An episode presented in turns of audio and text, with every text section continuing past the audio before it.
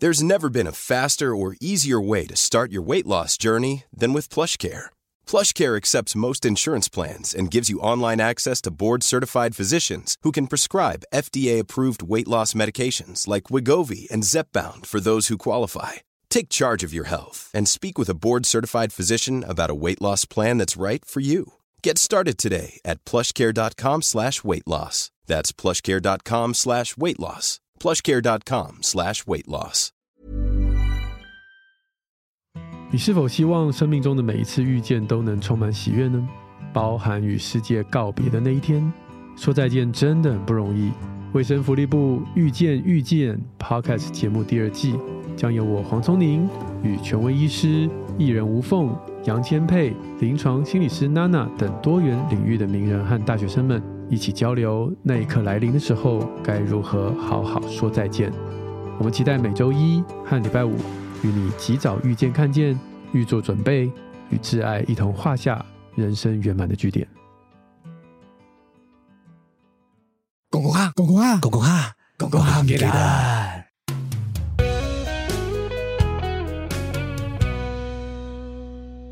有冇趣事分享啊？哇，唔撚大聲嘅，你嘅趣事就係好撚大聲嚇親自己。 嚇親自己，咁大聲嘅喂！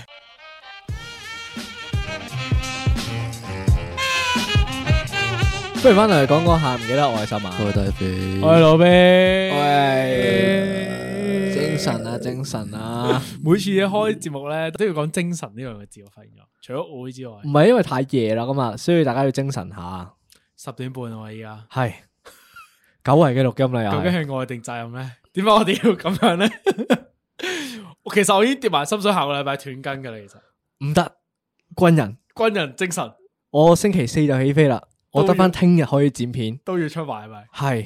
係所以目測係有機會喺十月二號嘅時候，星期一嘅時候咧，係會聽到呢一集 嘅。應該應唔該可以目測，要一百 percent 保證完成任務， 士官長報道。實啦。OK，好，咁我哋诶趣事分享先啦，由大肥嚟。誒，哎你唔係要講？你嗰個咩咩小地魔魔神王啊哦，嘛你有嘢分享先。OK，你我係要嚟屌鳩佢嘅。 OK，你分因為享啦咧，話說咧，最近有個同事咧就會坐我對面位嘅，因為我對面係嗰啲豬肉台嚟嘅。嗯，咁我條友咧就好撚臭嘅把口，我懷疑佢係食好多好好濃嗰啲煙嗰啲人嚟嘅， 哦，即係佢真係物理上臭，係物理上口哦臭嗰啲我以為人嚟啊 嘅，佢唔係嘴賤嗰啲嚟嘅。嘴賤嗰啲。 咁跟住咧，係啊，佢係嗰啲咧長期又唔飲水啦，之後咧肯定係唔撚洗牙㗎啦，之後咧又食嗰啲好濃嘅煙嗰啲人嚟嘅。嗯，因為咧每次咧我一聽到佢唞氣 咧嘅時候咧，我就聞聞到一陣好撚濃烈嘅坑渠味喺我對面飄緊過嚟。嗯，我可以理解呢樣嘢。哇，好撚辛苦喎！你咁啊，我做做係突然間，哇嗰陣咁啊，佢係咪有連登仔成日講嗰啲咩白珍珠啊？即係話個口腔入边個個個壁位嗰我度。我覺得係嚴重過珍珠嗰只狀係咪啊地步咯，係。因為我以前中學同學都有呢個問題，我有個中學同學就係個口好撚臭嘅，啲人就笑鳩佢話，肯定成日食人嚟撈面啦，你 食嗰啲炸蒜所以咁臭。但我覺得佢唔係，佢應該係真係有個誒健康嘅問題咯，有係嗰啲咧，關於於你扁桃腺嗰個係啊隱污係啊係啊咧，係啊特別深咧，啲食物殘渣容易積咗喺入係面啊，啊。就係嗰樣嘢咯，就會臭咯。好，呢個就係你要屌鳩嘅嘢 係。我個口罩好撚臭，麻煩請快啲去刷牙。 O K，刷牙我覺得未必解決到喎。呢個我係差啲諗住喺我褲袋拎支牙膏出嚟同佢講係話，嘛你可唔可以去廁所刷個牙先啊？不過坐對面位啊嗰度棘噶，唔係啊？有時佢會硬係一定要聞過嚟過到啊！佢個位度同佢講嘢啊。係哎，咪啊好彩佢唔會同我 講哦佢唔嘢。會同你講哇！嘢嘅。 屌你老尾嗰日同我講嘢，我我死咗啦已經。 OK 戴個口罩咁翻工 咯，好啦，咁秀文講完個咩地獄沼沼氣王啊，係嘛？係啊，身地好氣旺 屌你諗唔到個名啊！咁咁咁啊，到過你啦，咗嗰個之後咧，就係到我啦。咁我今今集應該嗰個起源係因為我啊，嗯，好少我啲題目係因為我諗嘅，冇錯 即係我有好大嘅怨氣啊！呢一次嘅旅行啦。 ，OK，咁啊！但系我我我覺得有個位好開心嘅，就係咧，我同我媽同我哥咧，實測咗我哋當年想玩嗰個 random 遊啊， random 又啊係啊，即係我哋當年咧就諗過一個想拍片嘅遊戲啦，就啊，係擲色色仔，然你之後話就你話我哋係啊啊嘛我哋三個啊嘅我哋三個嘅嘅係遊戲，係係係就就諗住擲色仔，跟住就決定誒去邊度去邊度啦，咁啊最後就去到東龍島咁樣嘅係係係嘅事情啦。咁咧無啦啦嗰日咧，我我我同我媽同我哥咧就喺度，佢有少少嘈交嘅感覺啦，就唔知第二日去邊度好，因為冇人想諗行程。因 OK 嗯為韓國呢啲狗地方太垃圾啦，喂，尊重啲好 喎。咩做咩？你有韓國 嘅我見你蘇花玩得好似好開開心咁樣嘅喎。诶诶，咁我唔係開開心，因為我同我哥好耐冇一齊去過旅行啫。嗯咁啊，即係有啲有唔一樣嘅，係有啲唔關一樣地啫點事，唔關地點事。咁我講翻嗰個事情咧，總之就係係我哋無啦啦三個行下，跟住即係佢本身個氣氛有少少僵僵地，因為佢哋冇人肯做啊嘛。嗯咁我就突然間喺中間插咗佢，喂，咁叉包主揼咯，哦，你唔係拍咗條片嘅？啊係啊啦，就係嗰條呢個片嘅嘅哦，起我哋源啊。擺咗上 P 床啊，好似係咪？係啊我定唔唔知知擺咗上 I G 喎我唔 post 知有冇見過啊總之總之有咁嘅事，我哦係啊總之有件咁嘅事事啊，就係跟住我就我就嗱嗱聲拎個電話出嚟拍低佢啦。啊。咁啊，只國人就提出一樣嘢，譬如話我媽想去雨耳島，佢 OK 就要諗到個好勁爆嘅名字俾佢，係咁就叫做唔知咩雨耳島百貨勁爆一日遊，類似咁樣嘅嘅名啊啦。 我唔聽到勁好爆唔 juicy 啊我唔係啊勁爆呢係啊，個。總之三個人咧都要諗過咁樣嘅垃圾名啦。 係然之後就就叉包先頭。誒，你你去邊度啊？你我嗰個我好我好似去撚到唔知釜山定你咩改嘅嗰個名叫咩名先？ 我嗰個係釜山诶，喂唔係釜山行超級私速列車一日遊，類似咁嘅名，哦有啲印象佢係講呢個一嘅。路係總之係類似呢類似啲超撚長嘅名係啦。係係。咁最後好似係我獲勝嘅，你獲勝咗，但我獲勝咗之後咧，佢哋就反悔啦。釜山唔係好遠點嘅咩，解 咧？又係因為係咯釜山同呢要搭個火車首爾係㗎嘛超級遠嘅，爭五百公 里，係要搭內陸機去嘅。冇諗住嗰個地方，嗯所以佢哋就即刻反悔啦，咁就揀咗第二個 back up plan 啦，就係我哥個 plan，啊係啊去就我就已經演唔記得去邊度我啦，已經因唔係為日日去嘅地方都差唔多。係咁咁啊啊呢呢個韓國旅程咧就唔係好重要啦，最重要係啲飛機嘅問題。嗯。咁啊飛機咧就係引入到我哋今日想傾嘅問題啦。冇錯，所以今日我哋嘅主題咧就係想講話喺唔同嘅交通工具上面咧，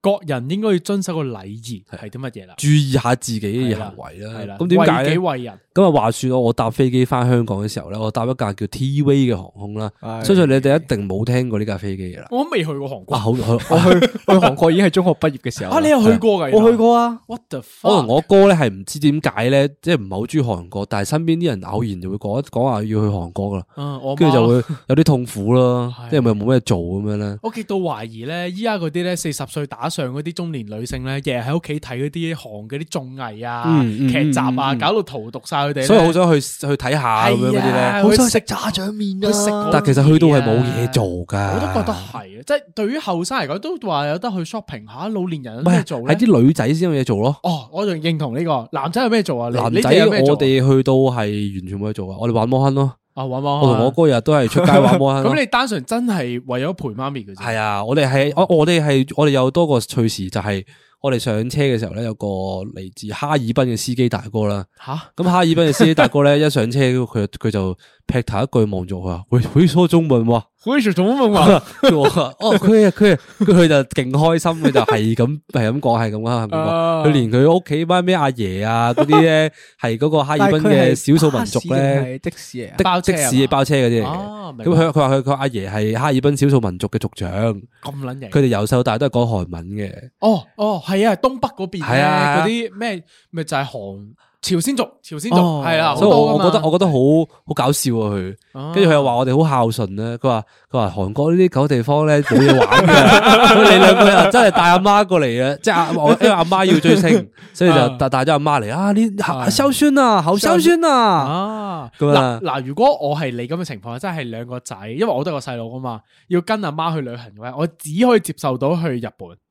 呢個我最大嘅底線啦，已經，嗯因為我已經我經我都歷係咗經歷咗诶五月嘅時候 family trip 去咗一次泰國，我已經覺得太撚煩啦，因為好熱啊，佢老人家咧好容易就會上頭啊，跟住 我覺得要避免晒呢啲咁樣嘅係啦天氣因素係啦，好，我答翻翻轉頭先，我我覺得可以，我哋可以出個飛機鴨講呢個同屋企人去旅行嘅問題，诶都可以喎，因為我呢哋個嚟緊，啊你係咪嚟緊都啊哦佢會去同屋咗企人啦，去去咗咗啊泰你去國咗。啊佢去咗啊，我都去咗啊，我都你去都咗去咗啊啊，係啊咁啊講得噶啦。 O K 好，咁呢個留喺會員集數呢個啦係會員再傾。 O 係 K 啊，咁我翻翻去我我嗰度先。 T V T 咁啊 V T V 啊，呢架咁呢架飛機係嗰啲三乘三細機嚟嘅。咁啊，成架飛機係 full 咗嘅嗯，full of 咩咧？full of 韓國大媽，嗯係啦係咁廉你航定咩嚟？誒廉航嚟嘅，冇 OK 嘢食嗰啲廉航嚟嘅。收咁到加上誒嗰日有啲超強氣流啦，係咁就好 bad trip 嘅成件事。啊咁啊，嗰啲位咧對我呢啲咁樣嘅超大份又有多動症嘅肥仔嚟講咧，係好撚辛苦嘅。好窄嘅喎，係啊，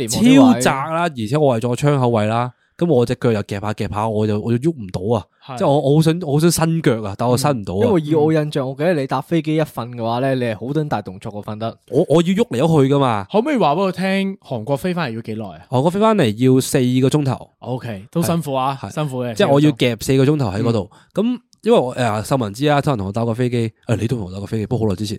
跟住總之就我就係要係咁喐嚟喐去先瞓到覺嗰啲嚟㗎我啦。哋都搭過飛機哦咩？我哋兩個，有咩啊啊？我台台灣過去台灣咯我哋分開去嘅喎，啊 又係分咩開翻嚟喎。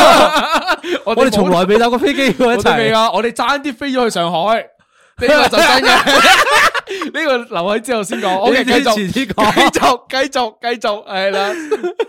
啊，咁就總之總之就係、诶，我本來本來諗住瞓覺，咁我係前面嘅大媽咧就開始嚟了啦，佢發作啦，就係咁教嗰張凳。啊，即係你話好撚煩嘅，你話佢就咁推張凳去後邊都話啊，嗯即係一咁我次就過嗯咁我就我都教到個位置啊嘛，咁我咪我喐到細啲咯，佢 OK 係咁喐，係咁喐，係咁佢要喐喎。調整個最舒服嘅係位啊，佢俾佢要啊，調整一個最舒服嘅角度，啊咁啊，後邊我就開始火嚟啦。咁但係咧，我秉承住呢個唔記得嘅精神咧，我仲用腦內模擬戰。係諗咗一次，如果我一鳩車落去佢個頭度，或者係鬧佢或者成咧，就好麻煩啦，成架飛機都一齊猛震啦。全架飛機攞 k 咁 i 啊掉鳩係你啦啊！所有人都喺個 喺個罐頭嗰度抽咗個喺個劍持出嚟大戰㗎啦。小巴司機，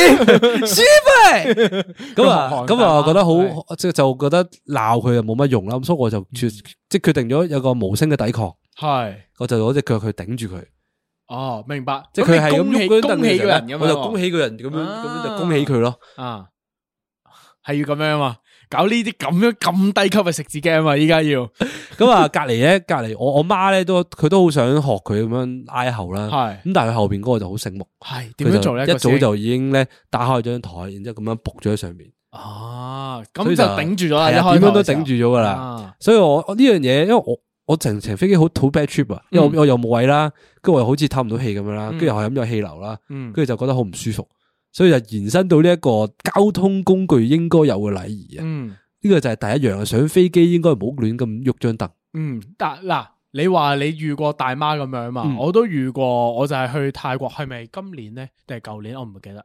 咁跟住都係啊，前面嗰個師兄啊，一個大陸小哥啊，佢係即係鳩撳到超低超低咁樣咧，已經貼住我，因為我係都係廉航，我有印象係咪 Express 咧？即係但係好細架啦啲機咁樣，佢壓到咁低嘅時候咧，其實都幾其實佢都係逼你壓低咯，等於就係。但係我就係秉持個精神就係咧，我唔想影響到人哋啊嘛，即係我明白嗰種痛苦啊嘛，咁我咪後邊嗰個人食硬食咯，咁我唔想噶嘛，咁我咪佢佢咁呃壓低嘅時候，我咪唉屌有鳩啦，係啊，誒咁應該係同 family trip 去，啊因為我阿媽我阿媽就想叫我屌鳩佢，咁我就諗諗下，唉都係唔好啦，嗰條咁嘅友一睇落去就知道同佢嗌交係冇用啊呢樣嘢就。我真係秉持呢個老耐無意戰咧，就算啦，嗰都係兩三個鐘啊，我都係玩下電話咪算咯，過咗去。咁你啱啱講完呢呢樣嘢之後咧，你建議我係挨後噶嘛？但係秀文你係咪會挨後嗰啲人嚟嘅？我啊唔挨後，因為啊你挨後得多數都係破瞓覺啦，係咪？未必噶，有啲人天生就係覺得，哦，我要攞多啲位咁樣噶嘛。哦，因有為啲人係我腦入面就我當啲人係挨後就等於要瞓覺噶啦。嗯咁我自己就唔挨後嘅，因為我瞓覺咧我就中意坐窗口位嘅，嗯咁我頭就可以晾落個窗度咧，我就可以瞓得着噶啦，基本上。嗯，誒，我想問你哋，如果有得揀，你哋會中意坐誒側邊位定係窗口位啊？我中意坐走廊。走廊係位，因為我兩票我係中意走動啊嘛兩，票我我好中意喐嚟喐去噶嘛。係你係逼你逼我喺個窗口嗰度點喐啊？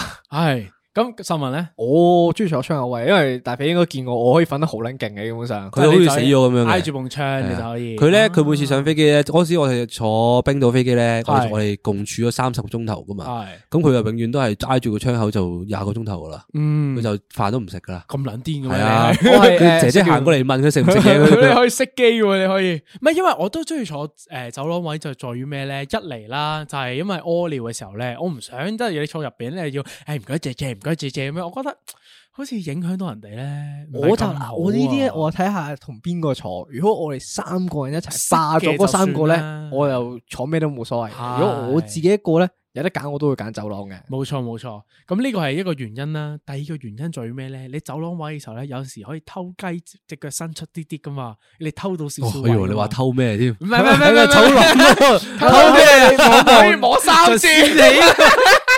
咩？屌你可以摸空姐三次咁樣嗰個啊嘛？屌你志明與春嬌個唔可以噶，唔可以噶嗰、個，咁我可以偷雞伸只腳出去嘅。咁我對上一次搭飛機嘅時候咧，因為我試有得揀，我都會揀坐側邊位嘅。上一次好唔好彩，佢安排咗我去誒、呃窗邊位嘅時候咧。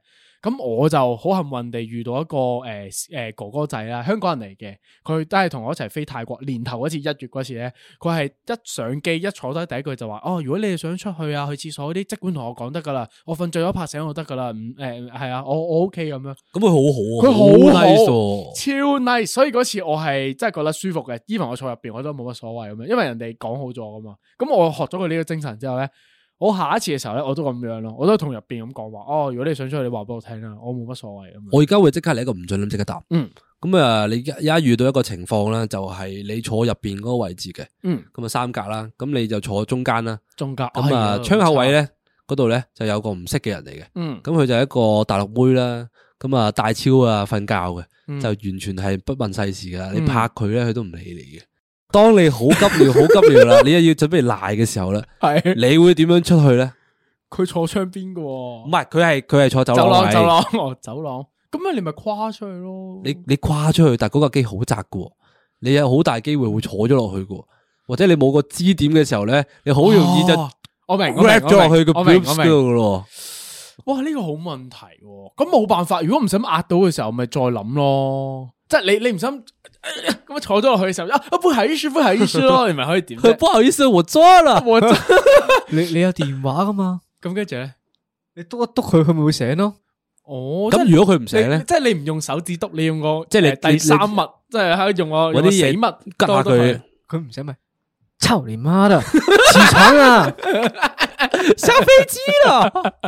就係因為我呢個 呢個係我遇到嘅情況啦。係咁我就臨上飛機前咧，因為我張卡仲有好多韓韓元喺入邊啊哦，就使唔晒啊。係咁我就喺機喺喺喺臨上飛機前買杯 XL 嘅 latte 啦， OK。咁啊咁撚大杯左右啊 嘅，嗰杯咖啡你，灌撚晒，跟住我就上機之後就灌咗佢 屌啦你。嗰個嗰罐可樂嚟 噶嘛，咁撚大罐，屌你成隻手臂咁大罐 啊，咁大杯 嘅，你成隻前臂咁大到罐時出啊，呢集嘅時候可以 可以出張相俾大家睇，嗰杯嘢真係咁大杯，而我係啊真係灌晒，所以我係好急尿嘅。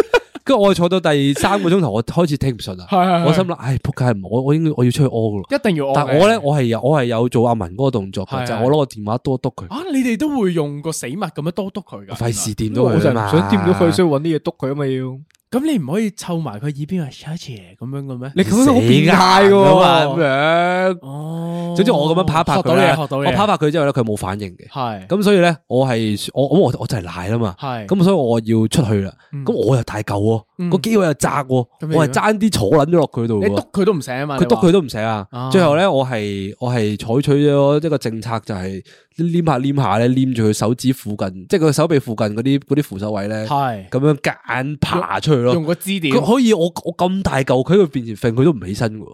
哦，咁有阵时可能佢醒咗咧，佢戴住個超嘛，你唔知噶嘛，哦啊都係喎系咪啊？ 可能佢就係望你睇你點表演， 你一坐落嚟你就大鑊啦， 飛你啊咁樣你就大鑊啦嗰下係咪？哦，咁呢個呢個都係一個好嘅問題嚟嘅呢個。咁你入边嗰個邊個啊？你媽咪啊？我媽我媽，哦，OK OK，因為我覺得啊，我呢呢呢啲都係其中一啲問題啦，搭飛機嘅。嗯咁啊，另一個禮儀就係咩咧？我最近睇一個連登 post，嗯，咁啊，嗰個師兄咧係講唔講佢係我朋友好咧？唉，算啦，總之我識嘅人嚟識嘅人啦咁啊，俾人掉咗上連登。嗯點解咧？咁就係因為佢試完佢喺诶 C X 啊，即係即係嗰個國泰國泰航空即係搭飛機嗰時咧，就應該我唔知係攞唔到嘢定係咩嘅，叫空姐幫手。嗯咁空姐就都我我估到應該都禮貌嘅，就叫佢話：喂，你可以咪诶叫附近男士幫手诶抬一抬嗯啦。佢就即刻就起降就屌人啦，事主係男仔定女仔？啊就女仔嚟嘅，女仔嚟嘅，女仔屌空姐。係啊啦。 OK，又又影相，佢又 post story，又公審咁樣嗰啲啦嗯，佢就俾人公審翻轉頭。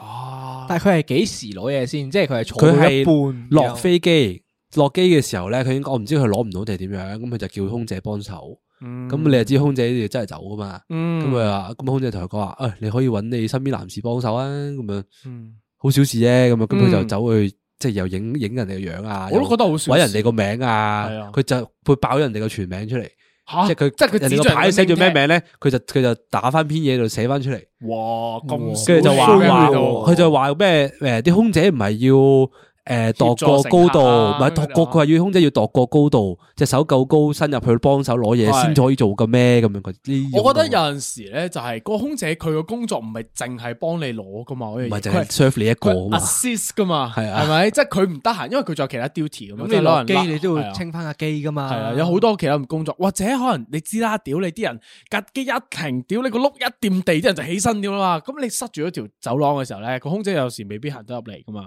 但係佢嘅情況係空姐喺佢面前定係點樣㗎？應該空姐行過，行過，行過佢就哦話：，誒可唔可以幫幫手啊？咁樣。啊咁咁佢可能有第二啲嘢搞咧，空姐。係咯我可能未至於要咁樣講咯。我都覺得係喎。咁咁你落機嘅時候有其他 duty，我覺得係好合理嘅。同埋人哋都有禮貌咁同你講話，你可以揾隔離個人幫一幫手咁樣噶嘛。嗯，咁佢隔離嗰條友冇幫佢咩？我誒應該係有幫到佢，但係佢都係覺得好唔唔嘅啊，太小氣啦呢個，我覺得呢個不可以接受呢、個。好啦，嗱，講完呢個攞行李，講完呢個坐位嘅問題啦，仲有一個咧，飛機上面嘅廁所咧，我覺得都有好多爭拗點嘅。原因在於咩咧？即係你嗰一架機咧，可能二三百個人啊啦，你 serve 你廁所得兩個或者四個啦，睇你前邊有冇啦，係咪？嗯咁就代表咩？你個嗰二百幾個人強姦人嘅廁所一定好鳩污 糟嘅，而我係一個衛生部部長嚟啊嘛，廁所對於我嚟講咧係好多嘅困難點嘅。第一個啦，即係咧你嗰個抌垃圾嗰個小兜咧，即係洗完手之後咧，你抌紙巾咧，個兜咧佢係嗰塊板咧，佢唔你係要夾長硬期推入去噶嘛。你系啦要系啦，佢硬噶嘛，嗰、個嗰條彈弓，啲人咧好多時咧就唔知驚係掂到嗰個嘢定點啊啦，佢係唔會完全塞入去，而係求其喺個面度咁樣意思意思咁樣，呃拱一下咁樣，嗰啲紙巾會夾住咗啊，就會鋪到成個洗手盆都係紙巾啊，我覺得呢個接受唔到啊。所以咧，就大家可以為己為人咧，就唔好唔好抹手咯，即 係我作為呢個樣啫，環保組長啊，我 係一洗唔好完咧抹就手係啦，抹落自己度，唉。係咯，揈下揈咪算咯。其實我見通常見到嗰個垃圾桶爆晒出嚟都唔想用，因為其實有機會唔係爆出嚟，而係啲人全部都係夾住喺個面度，就係就咁擺面。咯。嗯，呢個係接受唔到。但係你又唔會伸隻手落去拮落去㗎你唔會啦，好極好核突噶嘛，即係好你啊似好似個廁板俾你肥到污糟晒，你唔會你唔摸會自己行過去係啦抹咁樣啦。廁板就第二樣嘢啦。嗱，我哋三個都係男男性啦，咁屙尿嘅時候咧，大家有冇個習慣係企喺廁板先，即係個坐墊先？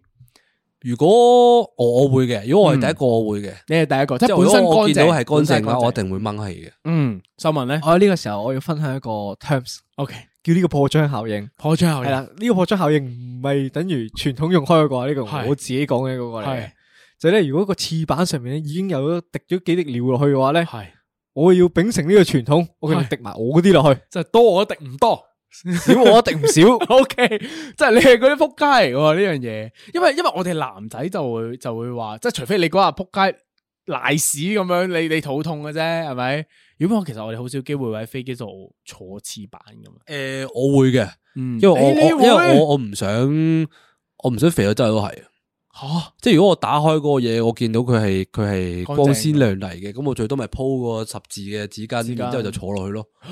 因為咁樣唔使抹啊。你坐喺度屙尿咁開係啊，我中心意坐喺度屙你尿㗎。喺屋企都係咁樣㗎。我屋企都坐喺度屙尿啊。哦，因為我知道唔係淨係得佢係咁樣噶，而我姨媽屋企都係立咗個規矩啊。我姨媽屋企係咩咧？姨媽女仔啦，兩個女，我兩個表姐都係女仔啦，加埋我姨丈一個男咧。咁我姨媽咧都係超級無敵潔癖人嚟噶，佢係規定咗我姨丈一定要坐喺度屙尿咯，就係嗰樣嘢就唔好整污糟嗰個廁板。因為你啲臭男人屙尿成日喺度分叉咧， 屌你屙又屙到滴滴仔咁樣，啊，你有咩問題 啊？唔係啊，你你前列腺增 生你個啊？問題唔係衛生問題唔喎係。啊。Steven，你哋 都係，我成日都裝你哋屙尿嘅，你你你都知噶。我哋咧最興就係啊屙尿嘅時候咧，就攞個電話出嚟影鳩人 噶嘛。屌你啊所以我隻隻八 observe 婆我 observe 過你哋屙尿好撚多次 噶啦，不難大家都係有滴滴仔嘅問題， 冇啊，所以係絕對係會屙到嗰個廁板周圍都係。所以你坐喺度屙尿一定係正解嚟嘅。 O、k 但系我接受唔到，我覺我接受唔到一樣嘢係咩咧？我要摸嗰個翅板揭起去，跟住再摸我個咕咕咯，我就要摸個褲你你入鏈啊得去所有嘢廁板，應該你唔掹一格紙巾出嚟嗯，揸住佢拎起佢咧？個問題就係、如果前邊有好多師兄已經屙到上面滴到一滴一滴一滴都係嘅時候，你攞張紙巾去掂個翅板都好咧，你都會濕咗嘛張紙巾，你都會摸到人啲尿啊嘛，好諗核突喎，我覺得呢樣嘢，所以我接受唔到啊。原因在於咩咧？呢、個問題點解我會揭出嚟喺飛機嘅情況講咧？因為嗰個內籠啊好窄啊，你攞只腳去揭起佢咧，其實唔容易嘅。如果你話你喺出邊啲廁所咧，攞攞可以伸只腳咁樣揭起佢啊嘛，呢、個係可以做到啊嘛，飛機未必得。所以咧我會好 struggle 啊，每次都會喺度諗啊。揭唔揭起好咧？唔揭起又好似好好唔禮貌咁樣喎，揭起又好似會整污糟我自己咁樣喎。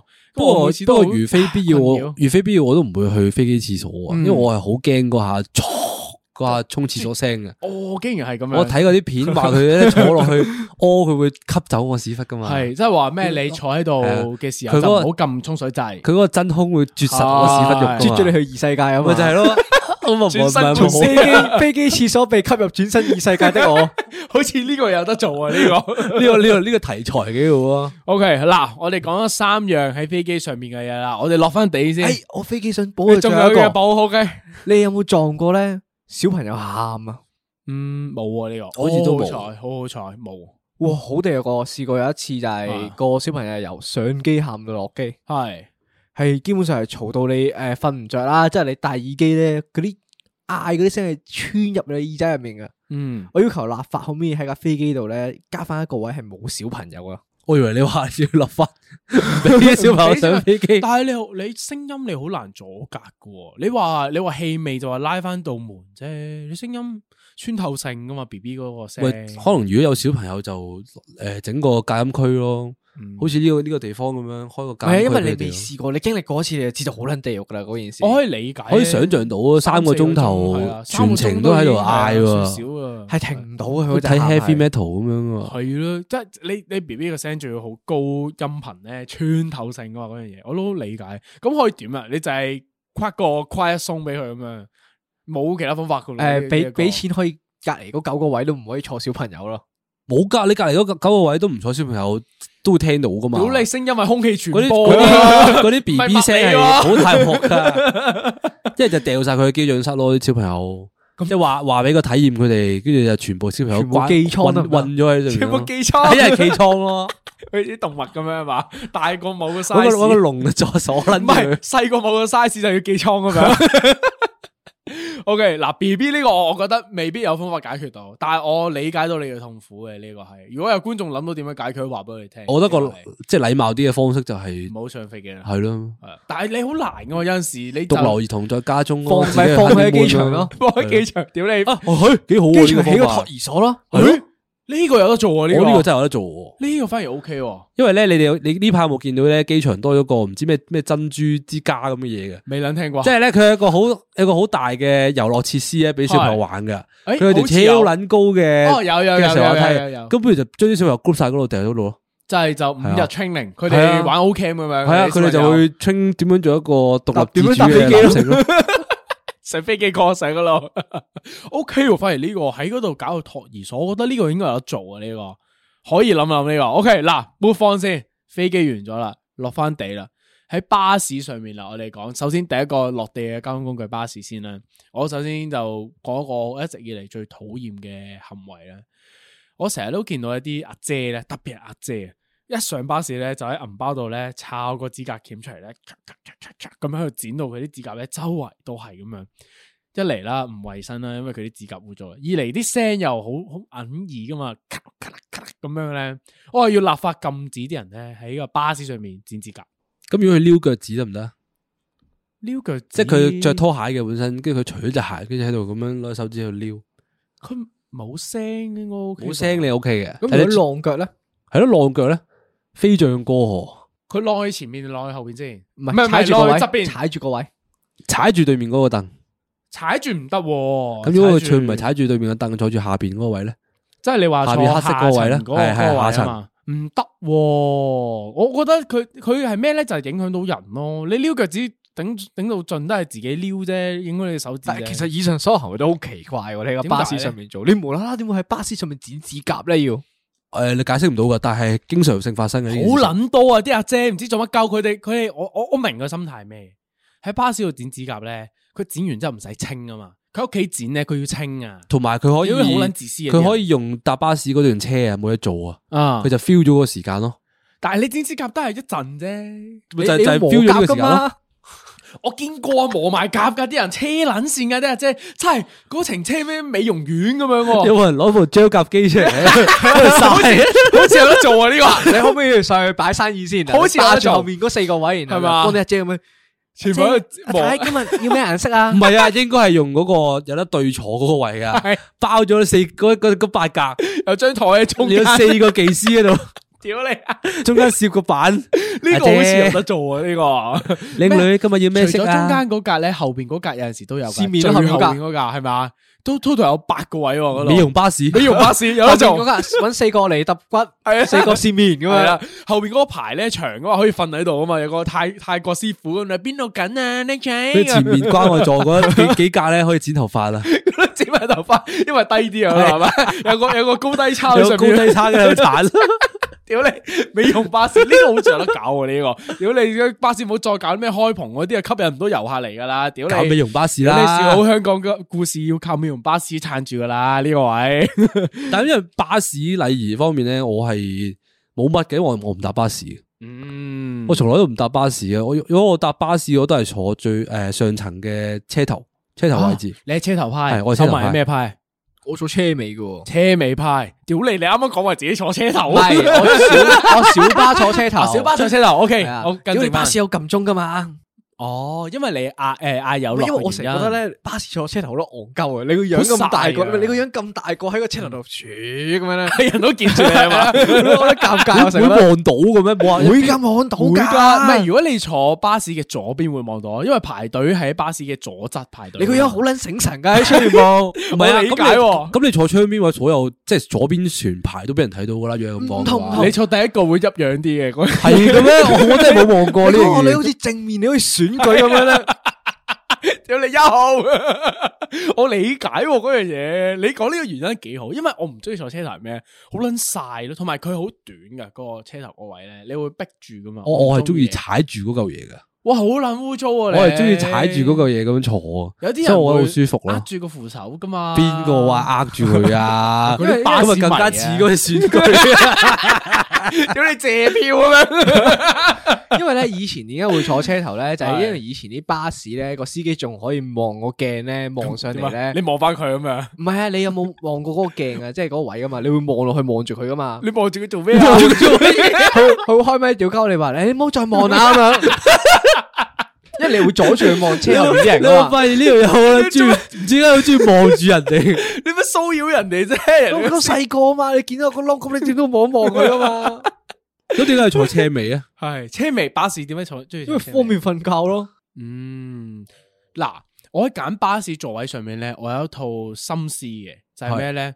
我會揀咧，诶、上層右邊司機嗰嗰嗰辣啦嘅中間位，但系中間位嘅中間係邊度咧？就係通常咧巴士出边咪有诶广、廣告嘅，咪會 cover 咗好似磨砂咁樣嘅。我我好唔中意嗰啲位嘅，我中意咧就係磨砂完之後第一格可以睇穿晒嗰個位啊！我永遠都坐嗰個位嘅，而且我係永遠坐走廊位嘅。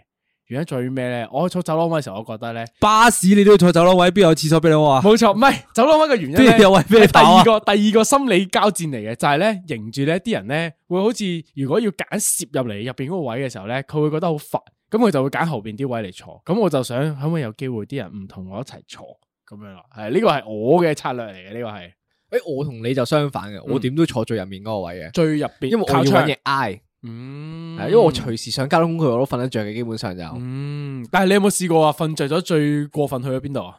嗯，又未至於喎，我我我係有嗰種咧個身體好似有嗰種蜘蛛反應咁樣嘅喎。嗯四十分鐘啊差唔多到站咧，就我會人突就會做乜戳一戳咧，我就醒噶咯。然間醒哎我都發現咗呢樣嘢咧，就係通如果你嗰日好閪迷咧，你一上車就瞓着咗咧，但係唔知點解硬係差唔多到站嘅時候，自己就會戳醒咗喎。我都有呢個情況發生啊，應該會自己本身已經提示緊自己咯。肌肉反應啊係啊嘛，即係你係淺層睡眠，你嘅耳仔聽緊個廣播咁樣。我嘅話，我係純粹平時屋企瞓覺會咯，啊，即係可能第二日要翻早嘅，嗯我就會我校咗七點半鬧鐘，我我就會七點二十五分自己哦咁醒咗咯。诶、哦，呢、個呢、個有趣喎、呢、個可以翻去研究下，呢、個有冇得講喎、呢、個我因為我都成日發生呢樣嘢。因為我聽過最過分瞓得最耐係我哥嘅，佢、嗯就喺我屋企個巴士咧就去沙田市中心啦。係 咁咧嗰架巴士係巡來回線嚟嘅，佢就喺嗰翻度到咧屋去沙田，之後再喺沙田喺翻屋企再去多次沙田嘅，我記得佢。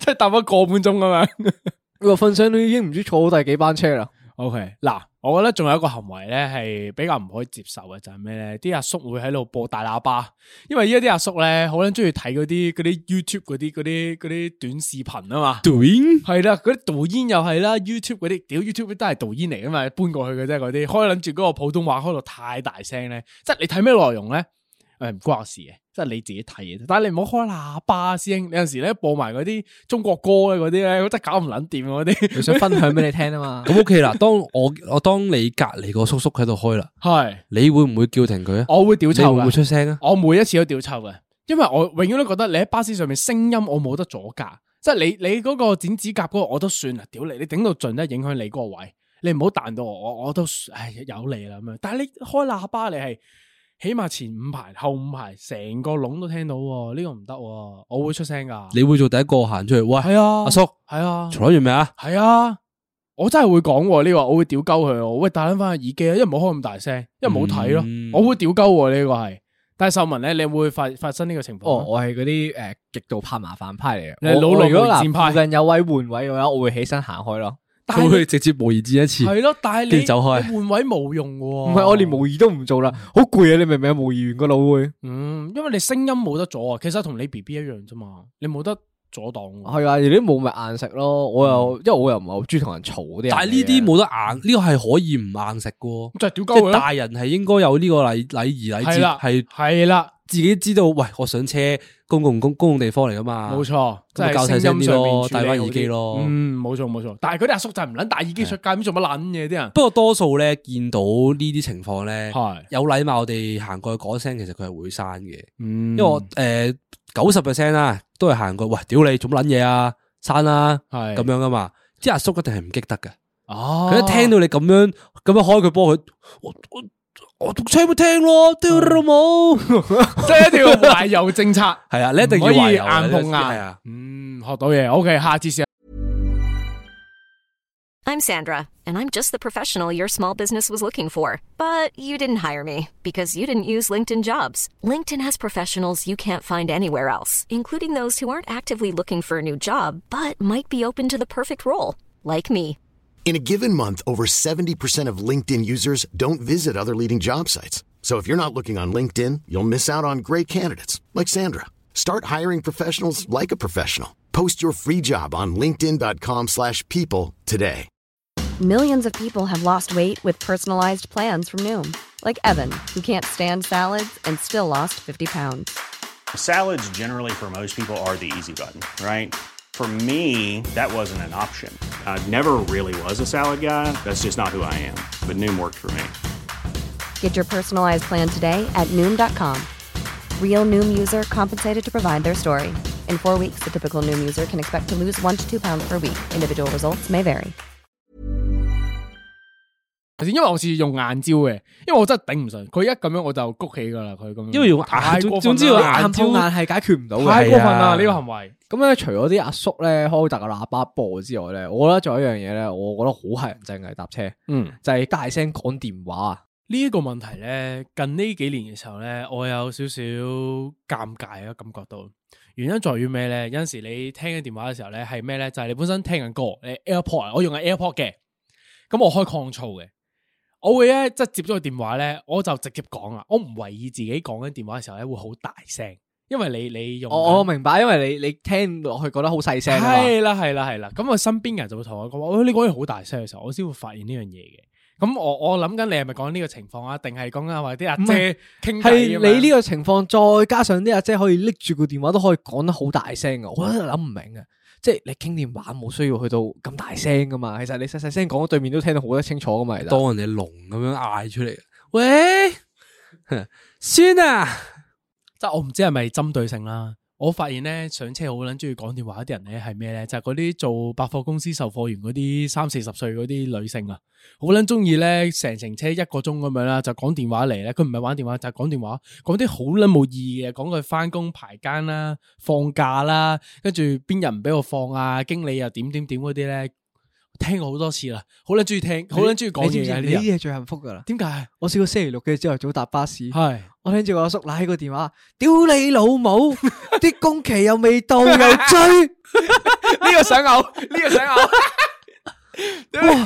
屌你冇，我星期六放假，你可唔可以唔好再講工程啊？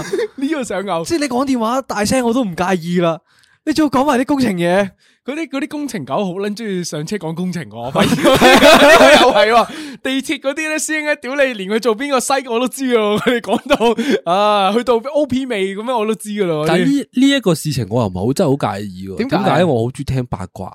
嗯係啊，即係你話佢佢話佢屌緊個地盤咧，咁我啊又唔想聽啦。但係你啱啱嗰啲咩三十幾歲姐姐咧喺度嗯係屌鳩百貨公司啲好似幾人咧，有我趣覺啊得好似好好聽喎。係咪啊？不如邀請佢嚟講 podcast 其實好咁樣 juicy，嘛佢叫我上嚟 但係你坐。咁樣，因為你覺得好聽，但係唔代表 我哋覺得好聽噶嘛。係啊，唔因為係唔其實係，即係我用我嘅角度去睇啦。我係我聽到啲人咁樣講電話咧，我係我我我唔係話覺得好騷擾嘅，嗯因為我好中意聽佢嘅內容。你明唔明白啊？就係我咁樣簡短同你講，就三言兩語帶過啫。嗯佢一個鐘嘅車程入邊，講嚟講去得嗰兩個同事，講嚟講去得嗰個經理，講嚟講去得個放假嘅問題。即係放假禮拜日放唔放講三次咁樣，同一個問題喎可以講。 即係個時候你就覺得好騷擾喎，呢樣嘢係咪？又唔一樣嘅情況嚟嘅，呢個係。除咗工程嗰個咧，我覺得咧有啲家長又好撚煩嘅，嗯，即係咧而家啲阿媽好中意隔空教仔噶嘛。隔我空教仔試過咧點又啊係隔空教仔咪 Zoom 教咁樣佢啊教佢講英文咯，教佢默書咯喺度打個電話過去同佢默書啊，我記得我喺總 站度坐車啦，個老母一上車已經打俾個仔話：仔，今日温咗默書未啊？嗯，你都就係知聽過奶你上嘢次默書好差喎，即係就不斷喺度係咁講啦，係咁講啦，即係係咁話。你咁樣串錯幾次噶咯喎，已經。你有冇用心讀書㗎？嗯我坐喺佢隔離，我都識背啦。我考試一百分㗎 啦。你有冇即刻袋袋咗啲生字落袋？我突然間咧，你講起呢個講默書呢樣嘢咧，我琴日睇咗個心靈雞湯，我覺得幾好啊，講得就話咩咧？誒、個故事就話個仔咧翻屋企同媽咪講話，誒、我考試得六十幾分啊，咁媽咪咧就冇鬧佢，咁跟住佢就覺得好奇怪啦，咁就問媽咪點解你唔鬧我嘅？我得咁低分，媽咪就話。你繼續咁樣咁開心生活落去咧，都已經係一百分噶啦。你嗰六十幾分咪就加埋落去，你有一百六十幾分咯。我覺得幾暖啊，咁樣。我分享完畢。OK，下一個冇可能， 冇可能？你心靈雞湯嚟啊嘛，屌你呢個我係我聽到佢講呢樣嘢咧，佢好嘔心啊！知唔知點解？因為佢係行精英主義噶嘛，啊佢有咩咩一百六十分啊咧，佢見到六十分，佢車咗一巴阿過肥去噶啦。，你考六十分啊？你弱智㗎？ 佢唔會講啊，佢唔會講呢個嘢出嚟啊，佢佢直接就問六十分啊，冇六十啊？分你翻屋企做咩 啊？但係你唔覺得好暖心咩？咁樣講，我亂你老母啊！ 暖心都是騙人的。OK，下 唉，一個翻返嚟啊！下一個嗱，除咗你話講電話阿姐講電話之外咧，我覺得阿姐八達通都係好撚好撚棘嘅一樣嘢咧，就係咩咧？啲人咧排隊上車嘅時候咧，點解你永遠唔可以事先攞張八達通出嚟呢個我覺得會地鐵嚴重啲啊！呢個法呢個情況。 ？OK，兩樣都有，咁咁樣係咁樣啦。巴士嘅時候咧，仲係咩咧？佢嗰個八達通咧，我覺得巴士嘅八達通冇地鐵咁靈敏嘅。啲阿姐咧好撚中意將八達通咧攝喺個濕膠袋嗰度咧， 誒 係咁攞到捽咧，喺度捽摸咧你捽咧摸去捽摸嚟你捽去摸捽去唔撚到張八通出嚟嘅。係啦，即係哇！啊你頭你有冇發現咧？都佢甩係埋用嗰個袋咧，係嗰個誒 keep keep lab 嗰個牌子咧，即係有隻星星嗰個 咧。唔知 啊，咁撚咁撚 specific 嘅咩？仲要講個牌 子，我我發現啲阿嬸好中意用嗰個牌子嘅袋 嘅。係，佢哋點解佢哋永遠都要將個白通攝喺嗰個濕膠袋度咧？我見過一次咧，就係阿一個阿伯一個阿婆一齊上車啦。嗯，咁啊，佢哋都好趕嘅，唔知點解。係，咁阿公咧就好瀟灑嘅，係佢就即係拎拎定張卡出係係嚟，係良好示範係係，拍落去，跟住就行咁樣係啦。係係，咁個阿婆又唔係嘅，個阿婆咧就一一隻手碌住個電話喺度，唉喺度即啊係好有研究啲掣點撳啦。跟住咧一上到去咁，佢又手忙腳亂喎，啊咁佢喺度抄個袋，係喺度捽啦，係喺度咁捽啦係。跟住個阿伯咧回頭啦係，跟住喺個阿婆嗰個拉鏈度一掹，跟住掹咗張卡 出嚟，妖拍鳩死你啊！ 呢個白要加分，上天堂呢個白。我我我哋後面嗰啲嗰啲人望住咧， 係笑到仆街，啊所有人 都拍鳩死你啊！呢個優良示範，呢個阿伯。而我阿媽咧都好憎人哋咧，即係嗰啲阿姐咧咁樣磨嚟磨去啲嘢，佢就一直都好討厭啲師奶行為嘅。所以依家係咩咧？我送咗隻 Apple Watch 俾佢啊，佢入咗八達通入去啊。呢度即係 Apple Apple Watch 有一張八達通啦，唔得，電話再有一張。身入边再有一張，永遠都係有保持三手準備。冇錯，永遠保持住一個最即係最快捷嘅方法，就唔好咧影響到後边嗰啲你阿人。媽天生就係貨打巴士喎。 啊冇錯，係啊，佢好順手啊！佢依家用八達通咧，仲仲熟過我啊，都用八達通 app 嗰啲嘢咧，好撚熟手但係咧講啊！起 app 呢啲咧，你有冇係試過咧？就係哎呀仆街啦，唔記得增值添。唔記得增值呢個都係一個問題，呢、個係因為巴士同地鐵唔一樣，地鐵你有機會隔離就有間七仔咧，好同埋地鐵有有時可能可以自動增值，誒呢個都一嘟落去就自動增值。好似自動增值嗰個唔關事吧？好似唔關事啊所你只要有申請就我我冇會自整動啊噶啦。但係巴士咧，你冇增值嘅時候咧，唔知點樣啲同佢司機話：哎呀，我唔記得冇錢啦，啊又要喺度嘈，好撚煩嘅呢誒哎個。以前啊就大鑊啲嘅，以前因為因為你冇得增值啊嘛，而家可以用電話就咁撳，即係即刻增值噶嘛。咁啊你以前咧，如果你企喺側邊度抄咧，個司機會話冇車落車啦咁樣，而家唔會咁惡喎。㗎吓而家會咁咩？我我真係未試過喎。我覺得你試過啊你成日都同司機講聲，因為我每次都我我唔知係我樣惡定係點樣咧，我每次咧，我成日都我我以前係用散銀搭車嘅，成日都，嗯，跟住咧我我就我成日都唔帶錢搭上車嘅，哦跟住我就會喺嗰度抄咯，喺度拍自己啲袋啊嗰啲嘢咁嗯樣，誒司機，我得五毫子啫喎，哦誒你俾唔俾我上 啊？ 你行路過紅隧噶嘛？司機多數都係會話誒誒是但啦，係屌啊， 其實只要你肯事先禮貌啲講話，多數都 OK 誒，。但係而家冇喎，而家佢哋唔會理你喎，因為而家你一電話增值咧，你企喺側邊撳撳撳咧，佢就會有你有你繼續答噶咯。哦，你同埋咧佢佢見到你撳撳撳啊嘛。因為而家多幾個方法啊，又有得支付寶，有信用啊卡咁樣，你你點樣俾都得啦。嗯，所以依家會少咗呢呢啲情況係嘅，啦我覺得依家係。公公哈唔記得，好啦，诶、翻到嚟啦，大家記得 follow 我哋 IG 啦，幫手 share 啲 views 啊，記得诶、可以做 P 床會員啦，同埋最緊要記得诶 follow YouTube。我發現咧，我哋依家咧，我哋係唔記得介紹身上面件衫，有冇留意到啊？我我哋有我我呢呃個唔係彩蛋嚟嘅咩？呢個彩蛋嚟唔係㗎，唔係，海海膽 啊，海膽嚟㗎海海膽膽。 呢個海膽嚟㗎，呢個。我覺得係有睇到片嘅觀眾先至可以知嘅。 O K O K，我心諗我哋着咗咁耐，點你我哋呢啲難得係着同一件衫錄音啊，冇講唔記先？我又揾添。 照照粉紅色嗰啲字，好啊，翻翻嚟第二部分啦。嗱，啱啱大肥就講咗話提前增值呢樣嘢啦，就講咗地鐵咧，就我覺得係少咗嘅，即係唔需要，即係有陣時咧，你朝早翻工嘅時候咧，前面嗰條友一個唔小心誒嗰張八通付錢咧，你後邊嗰十個就啊屌你老母，咁接接接咁嘛就開始啊接聲嘅呢個位係啦。但係依家就少咗好多嘅，因為多其他 payment 啊嘛。都唔少咗。咦唔係喎，係㗎。如果咁諗，啊就調轉咗，因為巴士多其他 payment，係啊而地鐵你只可以八八達通，你小八達通或者嗰個或者支唔付知寶啊咩嘛乘車碼，係嘛？乘車碼咧支付寶都，係乘車碼用咧，啲人又接鳩你嘅。因為你要撳啊嘛，係啊，喺度慢慢咪咪摸摸。係啊你八達通咧冇增值咧，又會接鳩你嘅。啊，但我覺得係啱嘅，因為你拍之前應該要有準備好嘛。真係呢個係咁佢唔記個得閘係俾有準備好嘅，人入噶，咁點算啫？佢唔記得咗，走啊，冇搭 啊，行路啊，行到啊，黐線噶，行到江西即係啦。隧對隧道俾你行噶嘛。 屌你，OK 嗱，你哋多唔多遇見呢個情況咧？其實我自己係最多呢個情況。啊，即係你就係個仆街，係啊，我就係嗰個仆街啦。 OK，咁我成日都自信咁諗我一定會後接佢啊咁住你咪俾人接穿過過去咁樣，咪俾人接咯。 OK，你面皮厚，我咪擰轉身話啊，唔好意思啊咁樣。你仲講唔好意思你仲講啊啊，耷低頭打快撚死啦！係咯，唔好冇有禮啊貌噶嘛。嘛？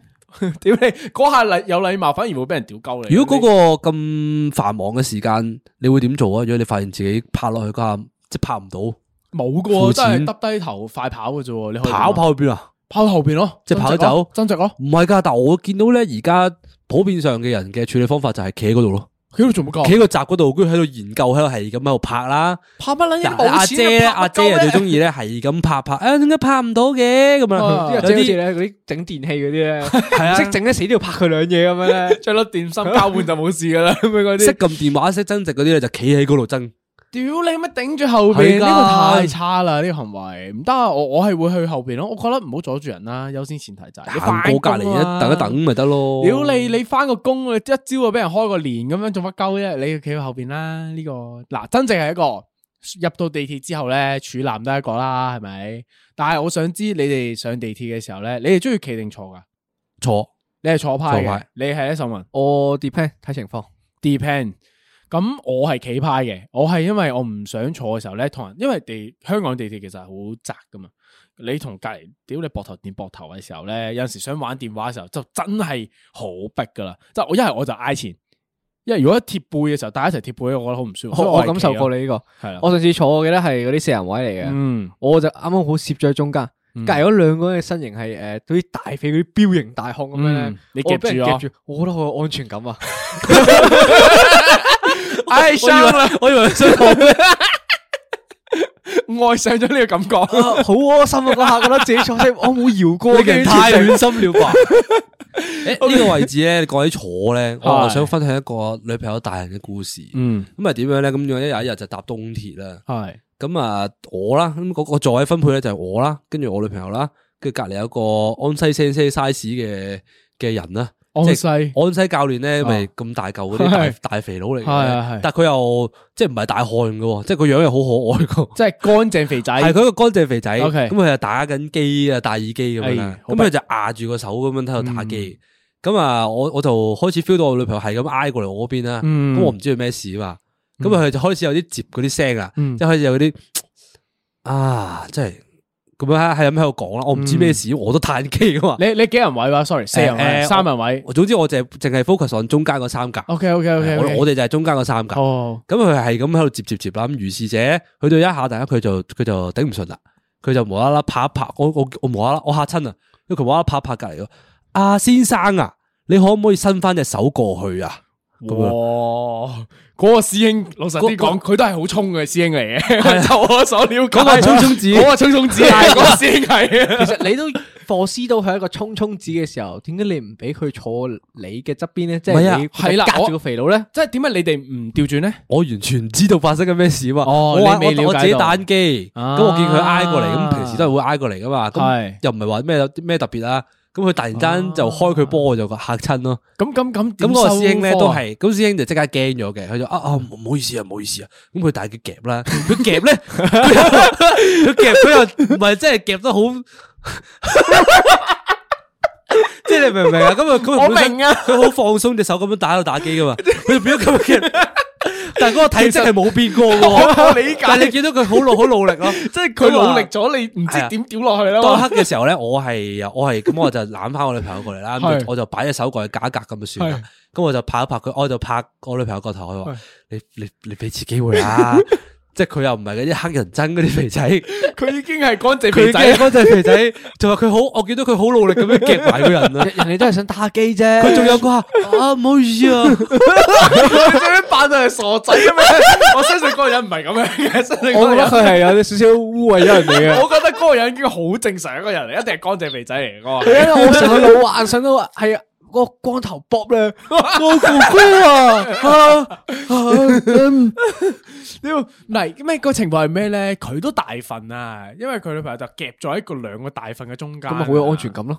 係咯，你要教到佢呢樣嘢，你會咁咪好有安全感 咯，或者可能佢唔中意俾人掂住，或者唔知點樣咯。邊際感或者佢好佢好有即係佢佢好佢好敏感嘅對呢啲嘢，嗯即係可能有啲人即係舉起部機啊，即係好似阿文咁樣無啦啦攞部電話諗住教下個弓箭 位，啊跟住可能佢已經覺得佢係偷拍緊佢。咧，反而呢個我都想分享嘅就係咩咧？搭地鐵嘅時候咧，我係好唔中意坐噶嘛，我講咗。但我女朋友係好撚中意坐嗰啲人嚟嘅。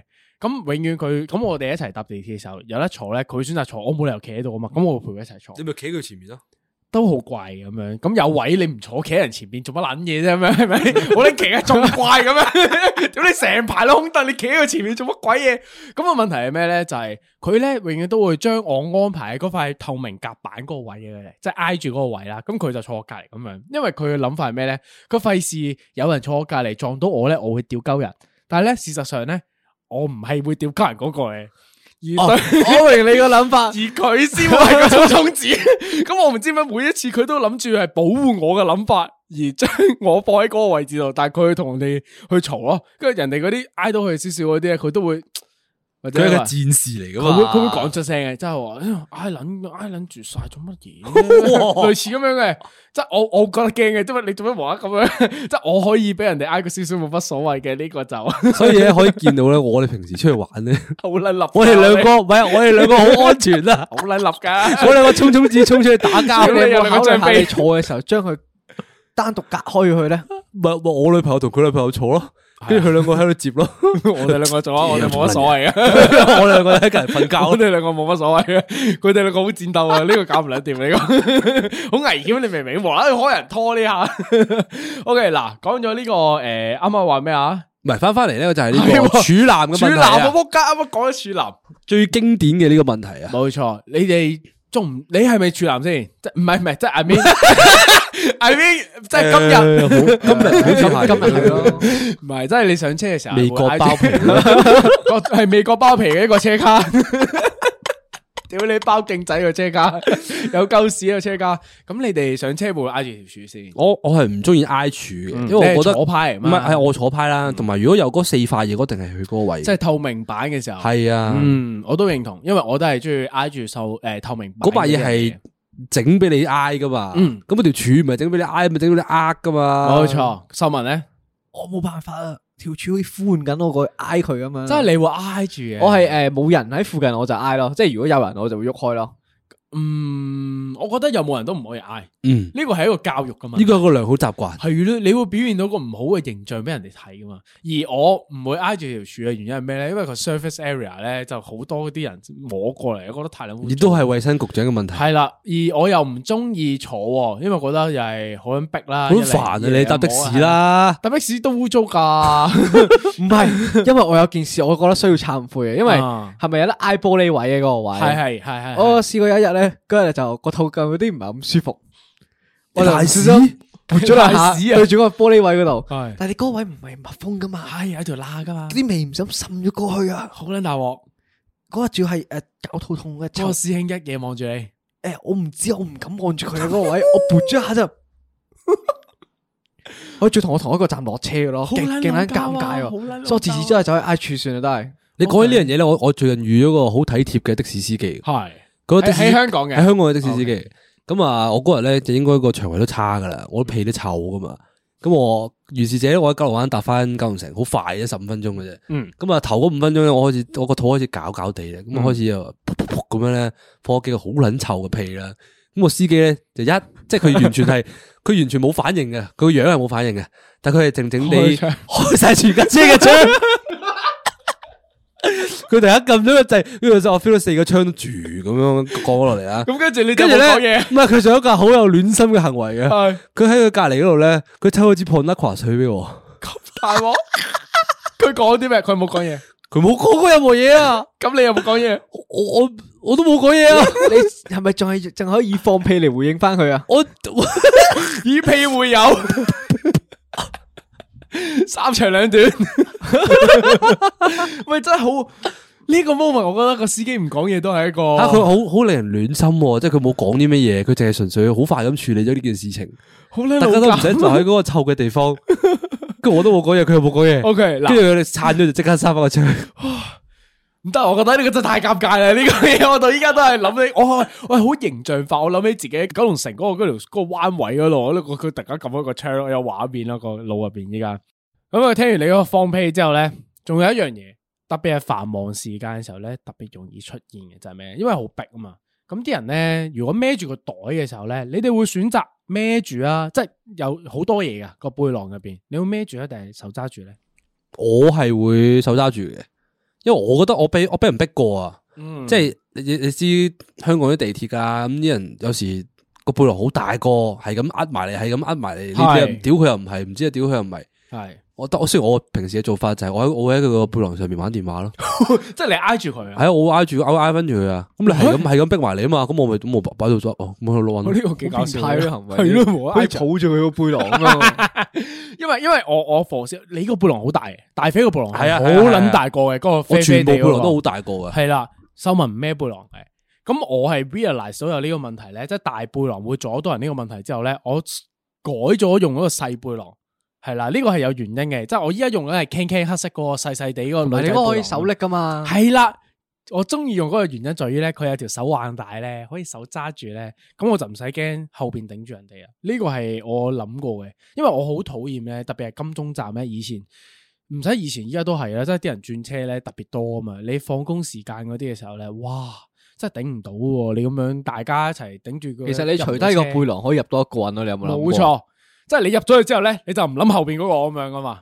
呢樣嘢係好唔要得啦。我會形容呢個係好唔，即係唔好話你唔啱，但係就係禮儀唔上係面。啊，雖然你多個背囊，我推你入去都方便啲嘅。妖，妖，但係我覺得你可以大家一齊進步咯。呢個就係。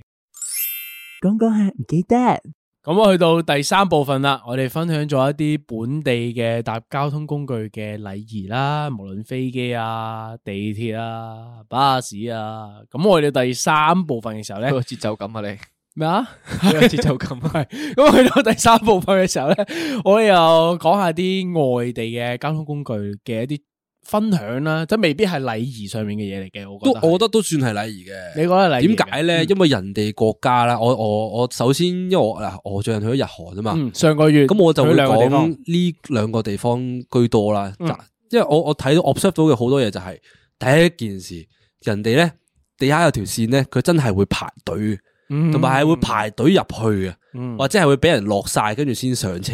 even 先佢落哋後個上車上時間得一分鐘，嗯佢哋都係會遵守規矩。香港唔係噶嘛，屌你嗰條隊係裝飾嚟噶 嘛，一定係逼入去，跟住你揾個位偷偷地自己攝入去噶嘛。香港算係咁啦吧，即係你唔好話完全秩序，但係可能都算係有 organize 啫，因為有啲一定有诶、呃害群之馬嘅，呢、個係唔可以否認嘅。我我覺得普遍嘅地鐵都係亂咁嚟咯。嗯但係人哋嗰啲係真係非常之一個隊形一個隊形，嗯兩條隊行入去，一條隊出嚟咁樣噶嘛。但係你講個先落後上嘅嘢，我 buy 嘅，嗯因為我一直個腦入邊個 mindset 都係咧，如果我呢個站落唔到車嘅話咧，我係要去到下一個站嘅。但係如果你呢架上唔到，你可以揀下一架啊嘛。我如果去到下一個站，我仲要搭翻回頭車翻嚟呢個站喎，我會影響自，即係會影響會大咗咯。所以我好秉持呢個先落後上呢個規則，無論對自己對人哋，我都係咁諗咯。呢、個係即係係咯禮儀上面咯，呢、個嚇同跟住咧，第二樣嘢咧就係人哋咧，因為其實佢哋啲車咧逼車嘅情況係比香港更加嚴重嘅，嗯啊即係成架車塞滿人，好似沙甸魚罐頭咁樣上咧。上網有得睇嘅係啊，大把。其實嗰個咧，嗰個係真嘅，我都經歷過一次。係咩就站啊係有嚟㗎誒係咩站咧？好似新日宿本站嘅哦新宿係新宿啲大站啦。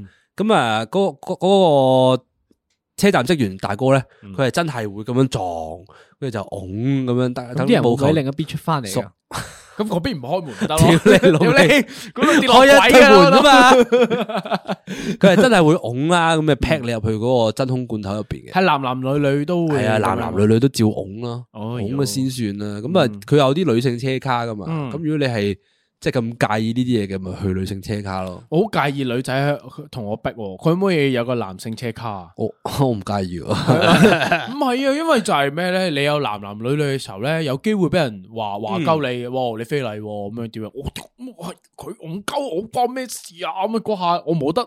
即係誒，你你都有講啦，即係新聞有講過就係日本你啲咩性侵犯、性騷擾呢啲，只要佢話你係痴係漢咧，啊，千祈唔好諗住九辯成啊護，死硬啊跑都得噶啦，即刻走啦，冇俾人捉到都得噶啦，基本上入硬噶嘛，我冇得辯護喎，因為你冇證據啊嘛，你係啊冇 cam 噶嘛，係啊， 點解你知道嘅？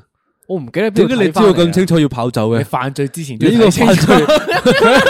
你都要睇清楚嗰你啲要研啊究好先去犯罪噶嘛。係啊，所以我寧願你有個男性車廂，大家真係公平公正，你有女性，我有男性，啊唔好話我非禮你啦，即係你介意嘅就自己下去。係啊，要你喺度憑我逼嘅，你自己 take 個 risk 啊唔該你咁樣，我會咁諗咯。啊跟跟住咁咁，除咗好多人嘅車卡咧，咁、有時咧，咁咁你唔唔係成日都咁多人噶嘛？咁、嗯我就發現咗另一樣嘢，就係佢哋啲車卡咧，一般係比較安靜，嗯大家就係會埋頭玩電話啊，或者係係咯，傾偈都會細細聲傾咯。即係冇咁多人嘅時段，係好多時候，你香港咧，啲人就係圍住條柱，一人一隻手揸喺條柱度，哇玩，有啲人喺度玩 game 噶嘛，嗯咁啊有啲啊成堆人嘻哈哈，即係如果你好成嘈班僆仔嘅時候，系啊嗯，即系其實少不嗰免其實嗰個騷擾嘅程度同啲阿叔好大聲咁樣播嘢係差唔多嘅啫嘛。嗯。咁但係人哋嗰啲就係非常之有禮貌咯，我就覺得。哦我諗起一樣嘢啊，就係咧，你會覺得係上咗架車之後咧，講第二種語言啊，即係譬如話你喺日韓咁樣，你講廣東話，你就好似可以肆無忌憚啲咁樣咧。喺香港你就講英文，你就肆無忌憚啲。但我都好差咯，你會會唔會有咁樣嘅一下嘅潛意識念誒頭走過咧？少少嘅？即係少係係覺得你係外國人，咁就係會備受原諒，但係都係唔好噶嘛。嗯即係你入入鄉隨俗，你去到就應該遵守人哋嘅規矩咯。嗯，新聞咧，我覺得唔好丟架， 兩個都冇。嗯你喺個車度大聲嗌已經影響到人噶啦，嗯仲要講廣東話，基本上佢都一路一路都係當你死清倉噶啦。嗯，因為我試過一次嘅，我我喺香港喎，反而嗰次係，咁我嗰次同行咧，可能有六七個人啦，咁跟住途即係入邊有啲人係講英文嘅，咁所以我哋全部人都會講英文對話傾偈咁樣啦。但一上車之後咧，即係大家就喺金鐘站好撚多人收工時間咁樣，一上車之後咧，其中有一個人啦就開始有個女仔咁樣同人傾偈嘅時候用英文，佢係 local 嚟嘅，講嘅時候講得好大聲，我覺得好 shame 啊嗰樣嘢。真係覺得， 即係你唔係話講第二種語言你就大撚晒咁樣，你上到車你就 respect 翻車廂文化咁樣嘛，係咪嗰樣嘢係？即係我覺得係好好肉酸咯呢樣嘢，真係所以奉勸各位去到外地嘅時候都秉持住優良精神啊！呢個 係屌你諗唔到點收尾啊！優良屌精神你，好啦，第二個啦， 屌你啊，好嘔心啊！嗱，講完呢個日韓啦，第二個嘢咧想分享就係話咧東南亞嘅時候咧，大家都會用 Grab 噶嘛。咁咧用 Grab 嘅時候咧，除咗嗌嗰啲大車咧，你仲會嗌嗰個叫 Grab Bike 嘅嘢噶啦。咁啊，即係嗰個摩托車啊，誒、嗰個師兄，最好用嘅兩個係啊 app 啊，Grab 同埋 Bolt 啊。係啦，嗱嗱，泰國就可以用埋 Bolt 啊，但係其他地方就我去越南嘅時候咧，都係用 Grab 嘅，係啦。咁嗰個時候咧，我就發生咗一個問題咧，都幾 struggle 我嘅，就係咩咧？我個 Grab Bike 個小哥嚟到啦，個噗噗噗嚟到嘅時候，咁我跨過上架車啦，咁佢叫我攬住佢喎。即係佢男人老狗叫我攬住佢嗰下咧，我覺得有少少不是味兒嘅嗰下。我以為有少少心動添，即係想少攬少住心動天若有情嘅感覺唔係，即係如果佢係乾淨肥仔嘅話咧，我應該會攬嘅。但係佢係 feel 到有少少少少汗臭嘅嗰下，因為天氣好熱噶嘛，越南係少少啦。咁我就唔係好想攬嘅。咁如果佢出到聲，或者嗱，你有機會搭 Grab bike 嘅時候咧，你隻手去擺喺邊度咧？我記得我第一次嘅時候係緊張嘅，所以即係你都係面對過呢個困難。係啊。咁啊，佢叫我擺入去嘅時候咧，我係唔係好夠膽嘅， 我有少少心動嘅感覺，我驚。係，所以咧，我隻手咧係擺喺後邊嘅，第一次嘅時候 OK 即係後邊有塊板仔咁樣嘅嘢噶嘛 OK 我係捉住後邊嗰塊板嘅。 OK。咁但係咧後面咧，你見到佢越揸越快嘅時候咧，係喺嗰啲大車嗰度左穿右插嘅時候係咧，你驚噶嘛？啊你驚你自自然然會擺翻隻手喺前面。即係你會攬住佢。係，我都係有攬翻落去。 OK，新聞咧，哦，我同佢一樣都係第一次嘅時候咧，個人慌啊嘛，我捉住佢條腰嘅，我冇抱實嘅，我係搵隻手捉住佢條腰啦。 OK，好似好鬼奇怪好咁樣，怪啊嗰樣嘢即係你一係就成個人攬落去挨佢背脊噶啦嘛，呢個位冇理由你又捉住條腰又即係唔鹹唔唔鹹鹹咁係樣之啊後，就就 feel 到有啲尷尬之後咧，就將隻手放翻喺後面先，因即為第係揸一次住嗰條坐有冇 iPad，À, 位好快翻到去啫嘛，其實都。係，所以你都會揸住嗰個款。講起咧呢個 Grab Bike 咧，嗯，咁我我又有個故事可以講嘅，應該係今日最後一個故事嚟嘅。 OK 我估咁啊，呢個故事叫 One Night in Bangkok，温馨發生啲咩事啊？同咩夜生活嗰啲咧，全部都冇關係係嘅。咁係純粹係啲乜嘢咧？就係試完咧嗰陣時，我同我 friend 就去泰國啦，嗯去曼谷。咁啊，嗰個時間就夜晚六點零七點鐘嘅時間啦。嗯咁我哋兩個咧都係，我我哋係好慣 call bike 嘅。最繁忙嘅時間嚟喎？係因為係最話最繁忙嘅時間，我哋黐 call 四個碌係一定含嘅，啊我哋又唔想坐地鐵，所以一定係係坐坐 bike 噶嘛。好聰明嘅選擇。咁咧，我哋咧，我我兩我哋兩個就一人 call 一架啦。嗯咁隔離咧後邊咧有第三個鬼佬，嗯鬼佬又 call 咗一架。嗯咁我哋三架車咧，如是者我哋就出咗去一條大馬路嗰度啦。咁去到大馬路嘅時候咧，無啦啦中間嗰個司機咧，佢唔知邊度變咗個頭盔出 嚟，佢無啦啦笠住嗰個頭盔，係跟住咧佢好佢一下好型嘅，佢就冚咗嗰個頭冚，佢就無啦啦望左望右，跟住佢話：Are you ready to feel one night in Bangkok？ 好撚型 喎！跟住我同我個 friend 咧就好撚慌嘅，點解咧？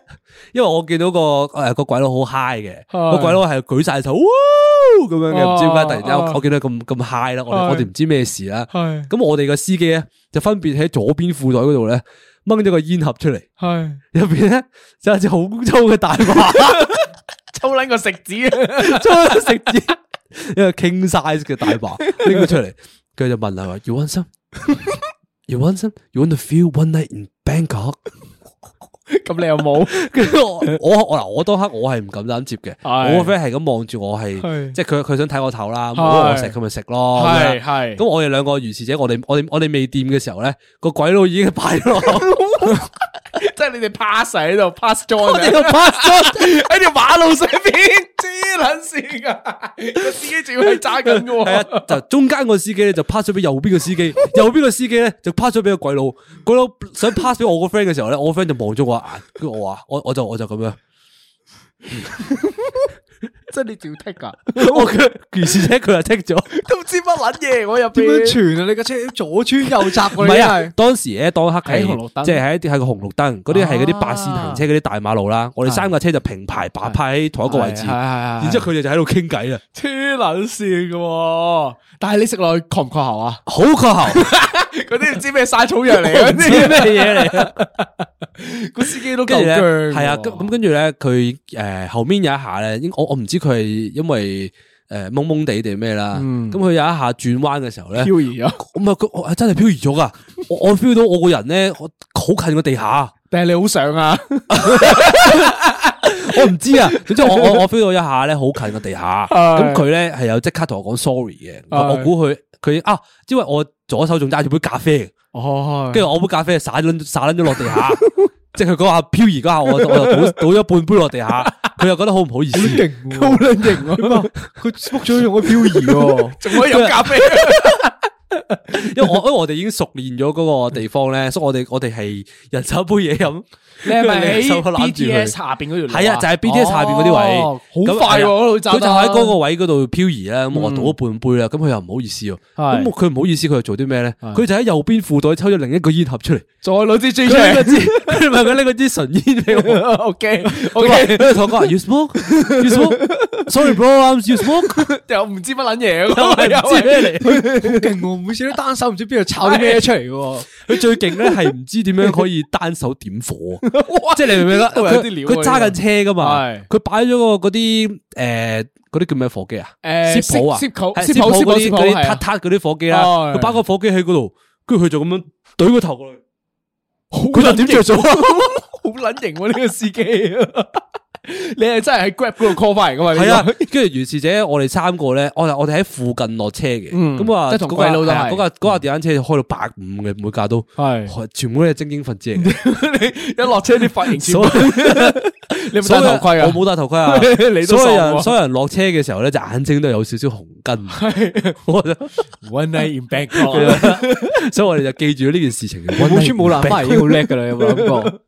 喂，真係其實好危險，啊但係呢個 Grab 司機無啦啦可以揸揸車去懟支草咁你樣，咪又食煙又懟草又飲咖啡又唔戴頭盔又飄到百五又漂移咁咁嘛漂？移啊！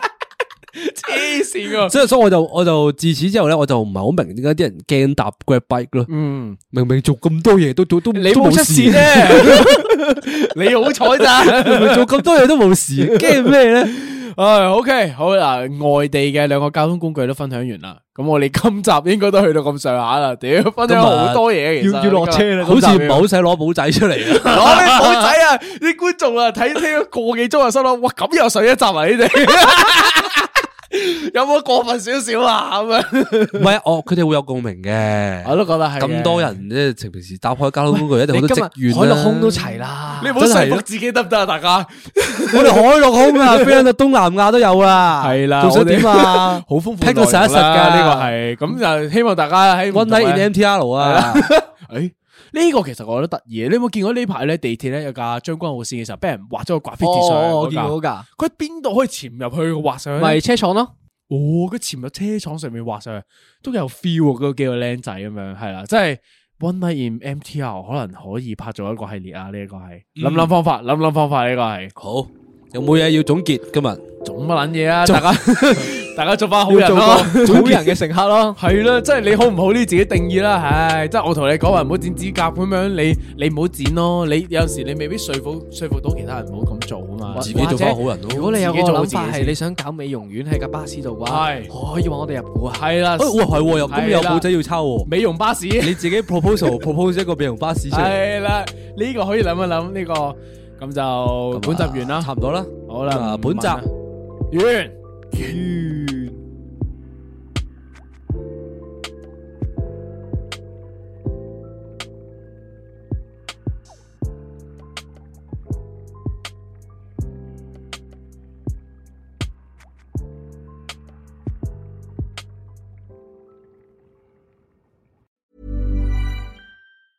Even when we're on a budget, we still deserve nice things. Quince is a place to scoop up stunning high end goods for 50 to 80% less than similar brands. They have buttery soft cashmere sweaters starting at $50, luxurious Italian leather bags, and so much more. Plus, Quince only works with factories that use safe, ethical, and responsible manufacturing. Get the high-end goods you'll love without the high price tag with Quince. Go to quince.com/style for free shipping and 365-day returns.